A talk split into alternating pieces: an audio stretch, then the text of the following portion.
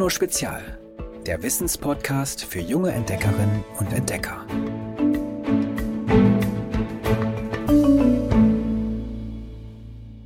Mein Name ist Janne Schreil, ich bin 19 Jahre alt und ich komme aus Ilvesbil in Nordfriesland, Schleswig-Holstein. Und zusammen mit meinem Projektpartner Marcel Pfleging, der ist 20 Jahre alt und kommt aus Ostenfeld, das ist auch in Nordfriesland, haben wir eine Türklinke erfunden, die sich selbstständig desinfiziert. Unsere Türklinke funktioniert so, dass wir die Oberfläche der Türklinke mit UVC-Strahlung beleuchten. UVC-Strahlung ist ein sehr hochenergetischer Bereich des Lichtes. Das ist Licht, das das Menschenauge zwar nicht sehen kann, aber in dem trotzdem super viel Energie steckt. Dadurch ist es sehr gut da drinne, Krankheitserreger wie zum Beispiel Viren, Bakterien oder Pilze auf Oberflächen abzutöten.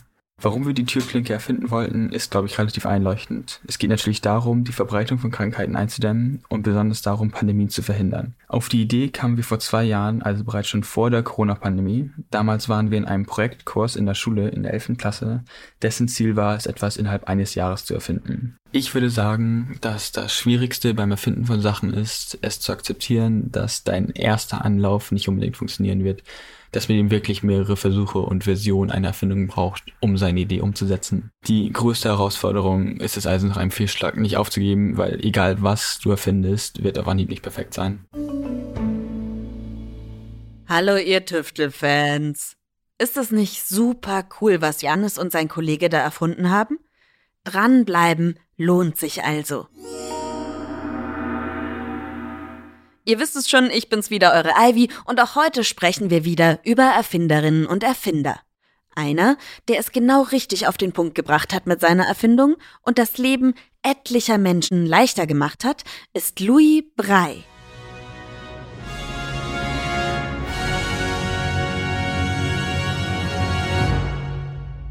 Ein blinder Junge aus Frankreich.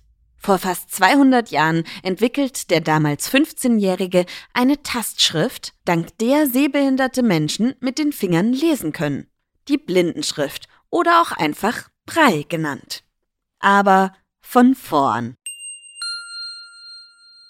Es passiert an einem Tag im Sommer 1812. Damals ist Louis Brey drei Jahre alt. Der Junge liebt die Sattlerwerkstatt seines Vaters im nordfranzösischen Dörfchen Couvray. Obwohl es ihm verboten ist, schleicht er sich an jenem Tag in den Raum, um dort zu spielen. Dabei geschieht das Unglück. Louis versucht Löcher in ein Lederstück zu stanzen, mit einer Ahle, einem spitzen Metallstift. Aber er rutscht ab und rammt sich das Werkzeug ins Auge.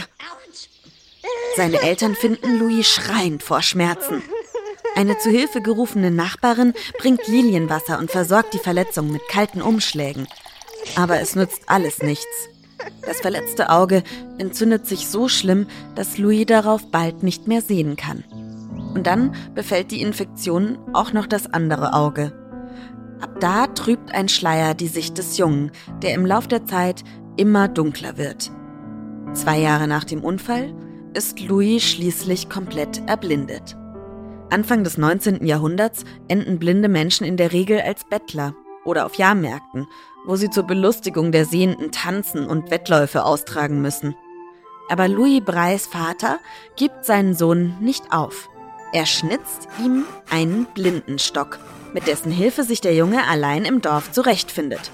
Außerdem lehrt er Louis mit auf Holz geschlagenen Nägeln die Buchstaben. Zu Hause wird Louis ganz normal behandelt. Trotz seiner Behinderung muss er den Tisch decken und seinem Vater bei der Arbeit in der Werkstatt zur Hand gehen. Ab dem Jahr 1816 besucht Louis sogar die Dorfschule, wo er mit seinen Leistungen glänzt, obwohl er als einziger Schüler nicht sehen kann, was der Lehrer an die Tafel schreibt.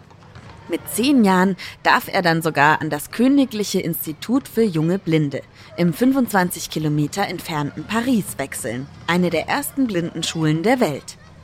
Das ist eine echte Ehre. In der Bibliothek des Instituts stehen schon einige Bücher in einer speziellen Tastschrift. Valentin Avis, der Gründer der Schule, hat sie entwickelt. Mit Hilfe von Bleiklötzchen prägt er die Buchstaben der normalen Schrift in dickes Papier. So lassen sie sich mit den Fingerspitzen erfühlen.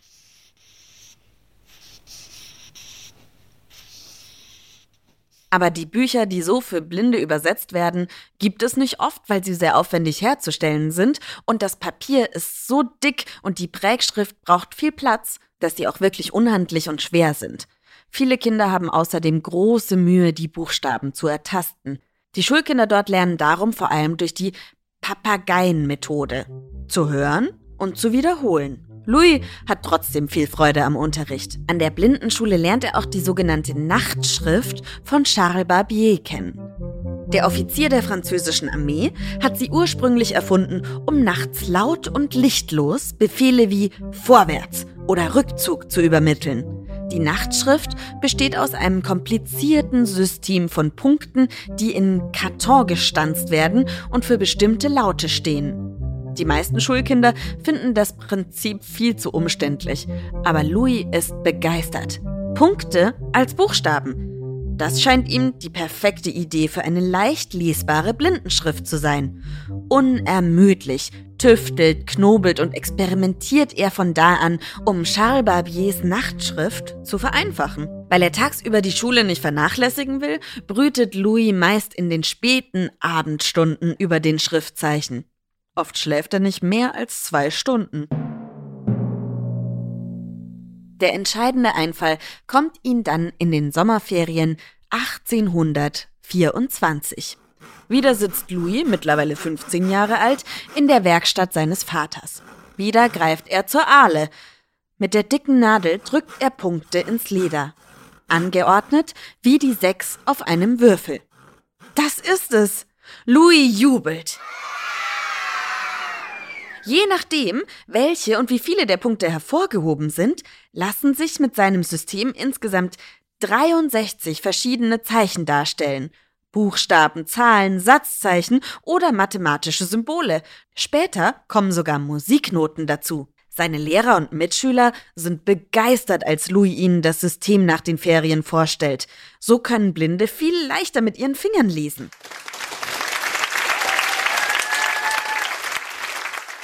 Es dauert nicht lange, bis die ersten Bücher in Punktschrift erscheinen. Louis wird derweil zum Hilfs- und später zum vollwertigen Lehrer ernannt. Dass seine Schrift trotzdem beinahe in Vergessenheit gerät, liegt an Pierre Armand Dufaux. Der wird im Jahr 1840 Direktor des Pariser Blindeninstitut und verbietet die Punktschrift kurzerhand. Er will nämlich nicht, dass blinde Menschen eigene Zeichen benutzen, die Sehende nicht verstehen. Deshalb sollen seine Schüler wieder die schlecht lesbare Tastschrift mit den erhabenen normalen Buchstaben benutzen. Aber viele Kinder halten sich nicht an das Verbot und lernen heimlich weiterhin die Punktschrift. Auch Louis Brey, inzwischen geschwächt von der Krankheit der Tuberkulose, kämpft für seine Idee. Er schreibt an den berühmten Blindenlehrer Johann Wilhelm Klein in Wien, um für seine Erfindung zu werben und stellt sie bei einem Vortrag in Paris einem großen Publikum vor. Mit Erfolg. 1854 wird die Breischrift in Frankreich endlich offiziell anerkannt.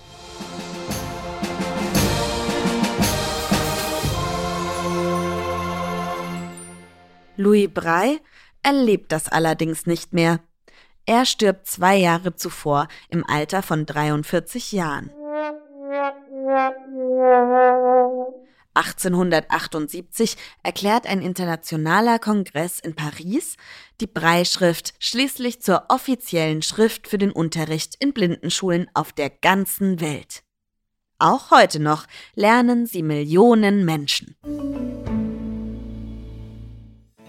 Wusstet ihr eigentlich, dass auch Geolino Monat für Monat nur mit weißen Seiten erscheint, in Breischrift? Dabei werden anstelle von sichtbaren Buchstaben tastbare Buchstaben und Bilder in die Seiten geprägt. In Form von Punkten, sodass blinde Menschen sie lesen können. Übersetzt und hergestellt werden die Hefte von der Deutschen Zentralbücherei für Blinde in Leipzig.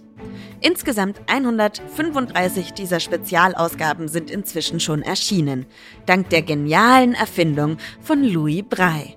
Und vor gut einem Jahr hat der dänische Spielwarenhersteller Lego zusammen mit verschiedenen Blindenverbänden 250 neue Steine entwickelt, mit denen vor allem Kinder die Blindenschrift nach Louis Braille erlernen können. Jeder Stein trägt auf der Oberfläche ein fühlbares Muster. auf bis zu sechs Punkten in zwei senkrechten Reihen, das genau einem Buchstaben, einer Ziffer oder einem Mathe-Symbol in der Breischrift entspricht. Mädchen und Jungen können sich so spielerisch an die Blindenschrift herantasten. Die Steine sind außerdem noch mit den entsprechenden Zeichen bedruckt, sodass sehbehinderte wie sehende Kinder sich somit die Tastschrift aneignen können. Wenn das mal keine coole Erfindung ist. Hallo liebes Geolino-Team, mein Name ist Simon. Ich komme aus Berchtesgaden, das ist der südöstlichste Punkt von Deutschland in die Alpen. Und ich habe vor ungefähr eineinhalb Jahren bei Jugendforsch Maschine präsentiert, die in der Lage ist, mit Hilfe von Murmeln auf dem Xylophon vollautomatisch Melodien zu erzeugen. Das Ganze kann man sich so vorstellen, das ist eine Maschine aus Holz, ungefähr eineinhalb Meter hoch, 80 Zentimeter breit und 1,50 Meter lang. Und man sieht gleich vorne drauf auf der Maschine recht großer Xylophon und oben ein Murmelmagazin. Und dann kann man unten auf einem kleinen Display sich eine Melodie aussuchen.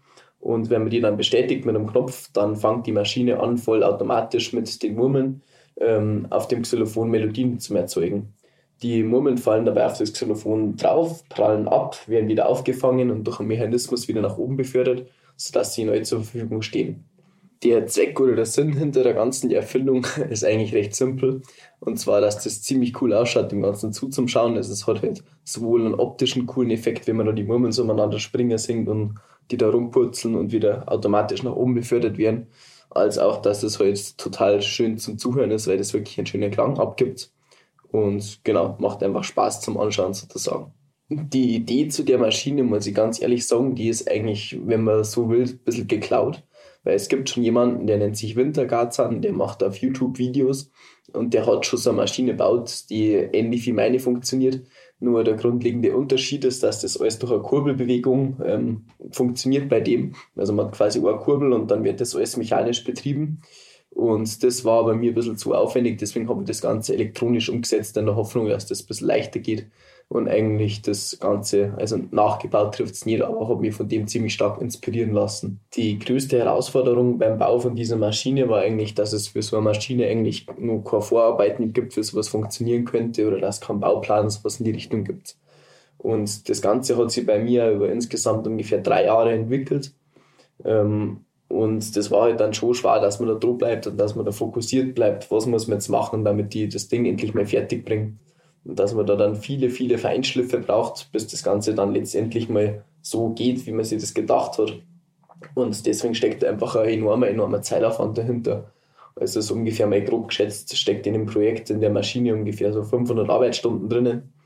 Und man muss halt sagen, dass man an der Maschine nach wie vor immer nur Sachen perfektionieren und verbessern könnte.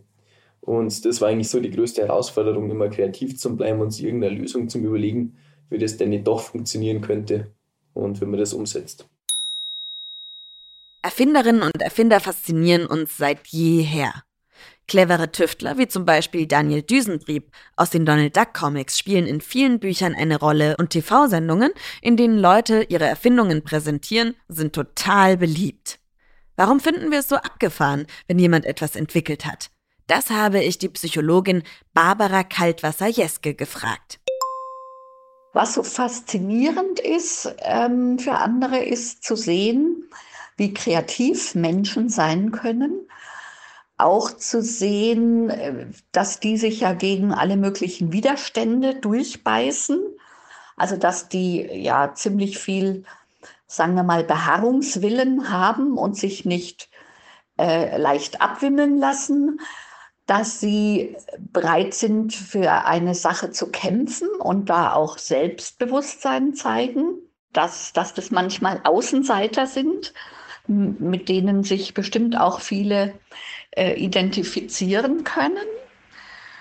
Und ähm, ja, vielleicht auch sowas wie ähm, wenn jemand selber vielleicht auch mal eine gute Idee hat, äh, ne, so diese Fantasie, vielleicht könnte mir auch mal sowas gelingen und ich könnte ganz groß rauskommen. Jeder Mensch möchte ja auch gerne was Besonderes sein und der Erste irgendwo zu sein, äh, ist ja was Besonderes. Und der Einzige, der äh, eine Erfindung gemacht hat, ist eben genauso besonders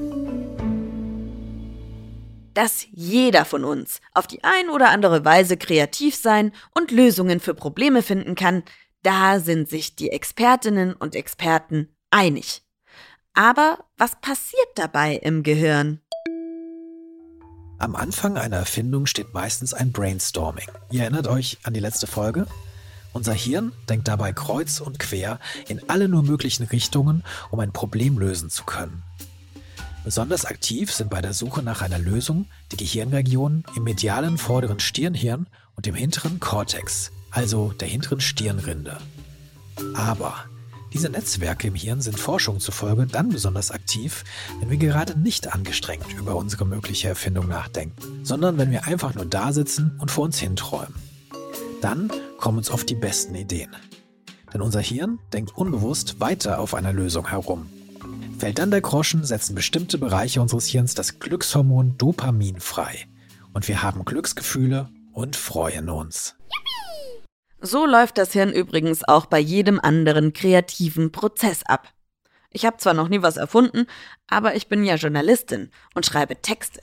Und wenn ich einen Text fertig habe und es geschafft habe, etwas so richtig gut und verständlich aufzuschreiben, dann gehen bei mir auch die Glücksgefühle los. Laut Forscherinnen und Forschern ist das der gleiche Mechanismus im Hirn wie beim Erfinden. Ihr habt mir Sprachnachrichten geschickt, was ihr auf jeden Fall noch denkt, was erfunden werden müsste. Hallo, ich bin die Emilia, ich bin elf Jahre alt und komme aus Leipzig. Ich wollte sagen, was man noch braucht als Erfindung.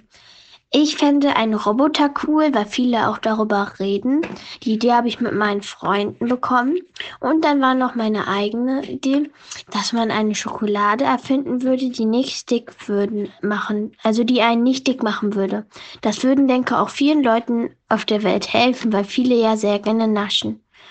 Und ja, das war's von mir. Ich mag euren Sender. Ich hoffe, ihr bleibt immer noch ähm, so schön und cool und unterhaltsam gegen langweilig, gegen das Corona.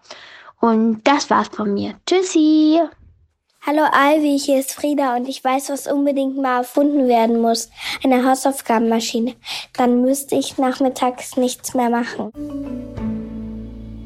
Noch mehr Wissen zum Thema Erfindungen findet ihr in unserem Online-Quiz auf www.geolino.de. Ich bin gespannt, ob ihr schon alles zum Thema wisst oder noch was Neues für euch dabei ist. In den nächsten vier Folgen widmen wir uns dann der Witz. Jetzt habe ich fast den Witz der Woche vergessen.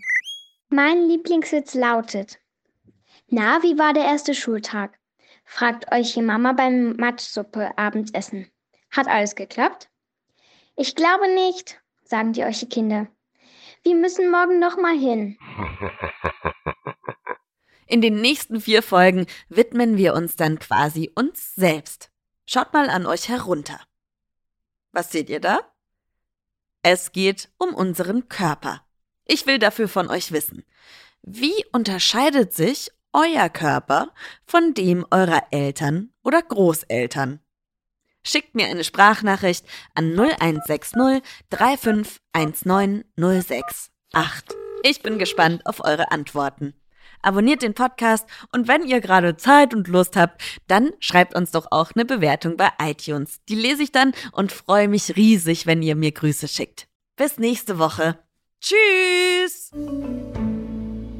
Noch mehr Geolino für zu Hause? Schaut einfach unter geolino.de slash spezial.